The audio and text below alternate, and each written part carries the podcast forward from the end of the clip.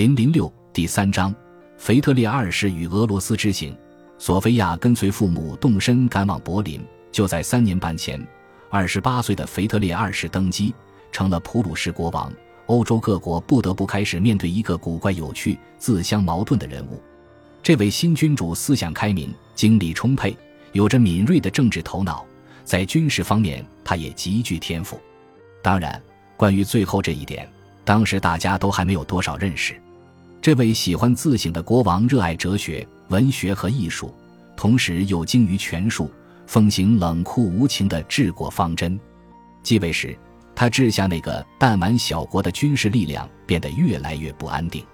腓特烈的王国已经做好了扩张的准备，他要在欧洲的历史上写下辉煌的一笔。腓特烈只能下令让自己的军队继续向前推进。腓特烈的这个举动出乎欧洲各国的预料。甚至普鲁士王国自身也感到了意外。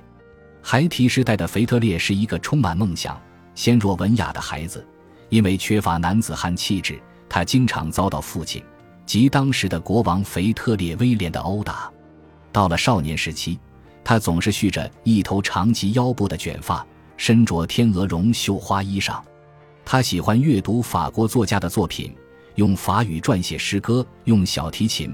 大键琴和长笛演奏室内乐，他一生都热爱着长笛这种乐器，一生中创作过一百多首长笛奏鸣曲和协奏曲。年满二十五岁的时候，他接受了自己作为王位继承人的命运，开始执掌一支步兵团。一七四零年五月三十一日，这个男人成为普鲁士国王腓特烈二世。腓特烈二世相貌平平，五点七英尺高，面庞瘦削，额头高耸。一双硕大的蓝眼睛略微有些凸起，不过对任何人来说，这一切都无关紧要。至少当时国王自己并不在意这些事情，他根本无暇打扮自己或者顾及其他无聊的东西。他甚至没有举行正式的加冕典礼。继位六个月后，腓特烈突然让自己的王国卷入了战争。腓特烈从父亲手中继承下来的普鲁士只是一个面积不大、人口稀疏、自然资源有限的小国。而且国土七零八落地分散在莱茵河至波罗的海沿线，勃兰登堡这个选帝后国就坐落在普鲁士正中心，当时柏林还是其首府。在王国东面，东普鲁士省与王国之间横亘着波兰王国一段狭长的领土；在西面，莱茵河沿岸、威斯特伐利亚地区、东弗里西亚地区以及北海沿岸分布着一系列孤零零的领土。这个国家固然存在着国土分散的缺陷，但是腓特烈二世却拥有强大的武器——普鲁士军队，一支由精兵强将组成的精英部队。这支部队拥有八万名训练有素、经验丰富的士兵，一批出色的指挥官以及先进的武器装备。腓特烈二世意图凭借普鲁士强大的军事力量来解决其国土分布上的问题。很快，腓特烈二世就得到了机会。一七四零年十月二十日，在他继位五个月后，神圣罗马帝国皇帝奥地利的查理六世突然谢世。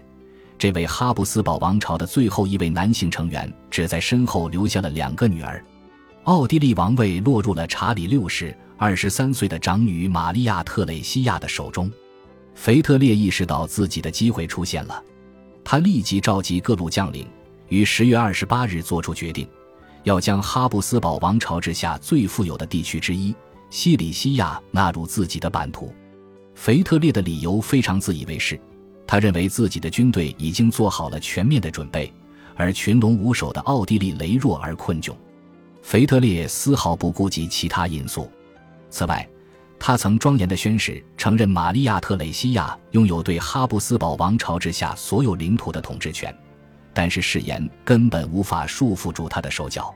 后来，在自己撰写的回忆录《金世通史》中，腓特烈开诚布公地说：“野心、胜算、建功立业的欲望，这三个因素具有决定性的作用，因此战争不可避免。”他选中了西里西亚，因为这片地区就在家门口，该地区的农业与工业又都非常发达。而且居民中大量的新教教徒将会成为自己手中这个弹丸小国的有力补充。十二月十六日，天气寒冷刺骨，腓特烈冒着雨，率领三万两千名战士越过西里西亚边境。一路上，他基本没有遇到抵抗。这场战役与其说是一场侵略战，不如说是直接占领。到了次年一月底，腓特烈返回柏林。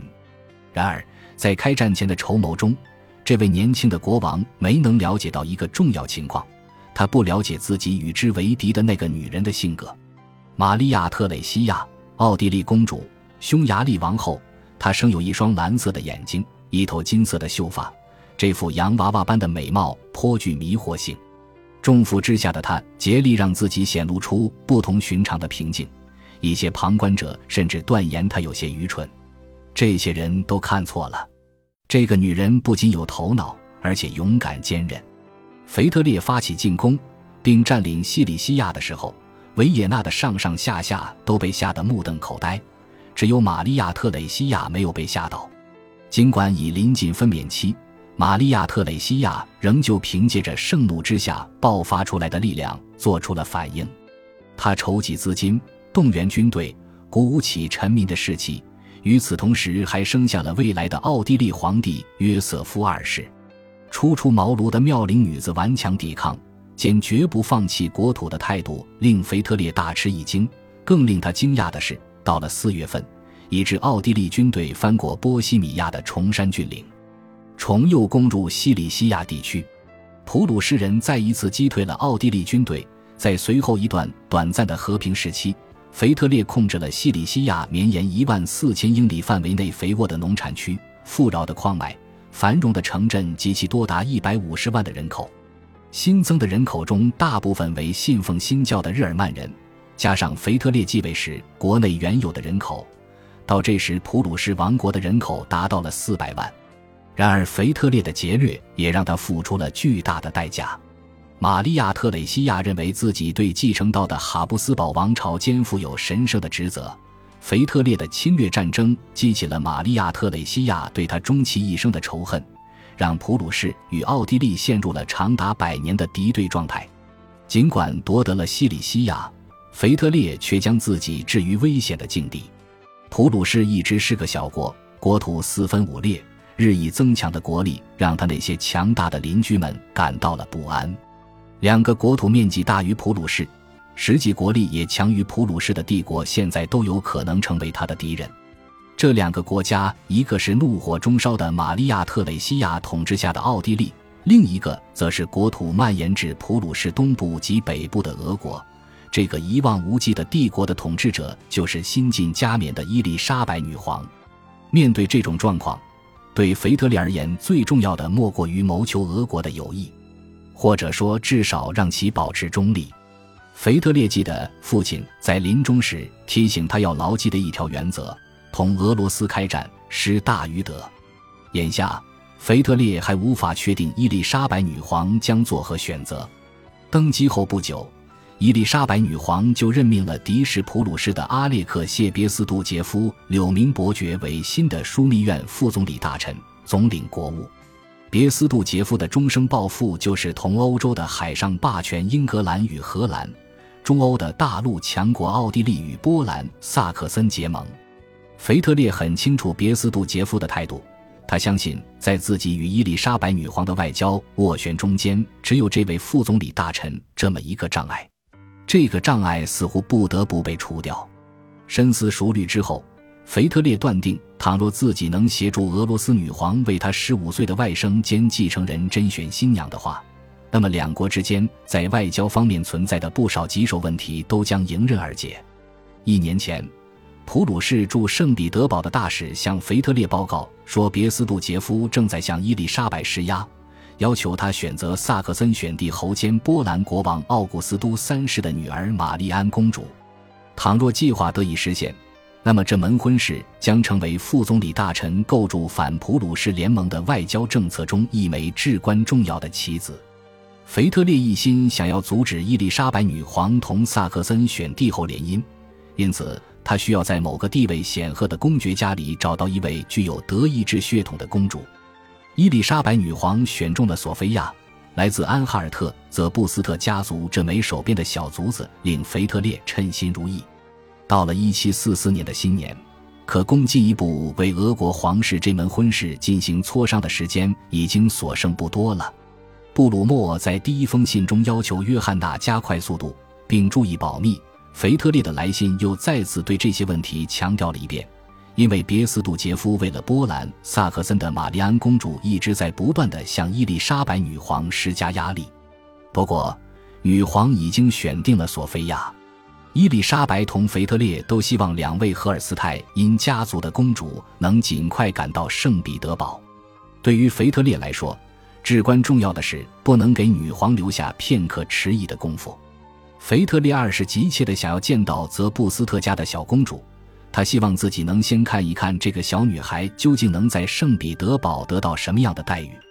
然而，或许是因为担心索菲亚会令国王感到失望，或者只是因为根本没有想到腓特烈对女儿的兴趣超过对他的热情，因此一到柏林，约翰娜就立即只身前往王宫。腓特烈问起索菲亚的时候，约翰娜声称女儿因病无法入宫。次日，他又搬出老一套借口。在国王的逼迫下，他不得不说自己无法带女儿来觐见，因为女儿没有像样的衣服。急不可耐的腓特烈命人将自己姐姐的一套礼服拿给索菲亚，要他即刻进宫。索菲亚终于现身了。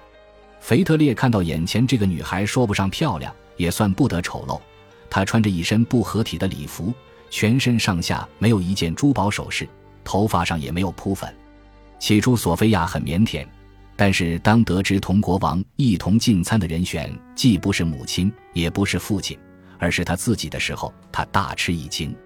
随后，意识到自己真的就落坐在这位君主身边的时候，他惊讶的目瞪口呆。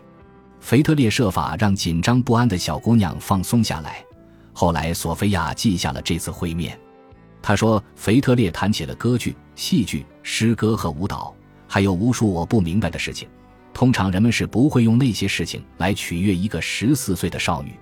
渐渐的，索菲亚有了信心，对国王的问题总能做出一番机灵的回答。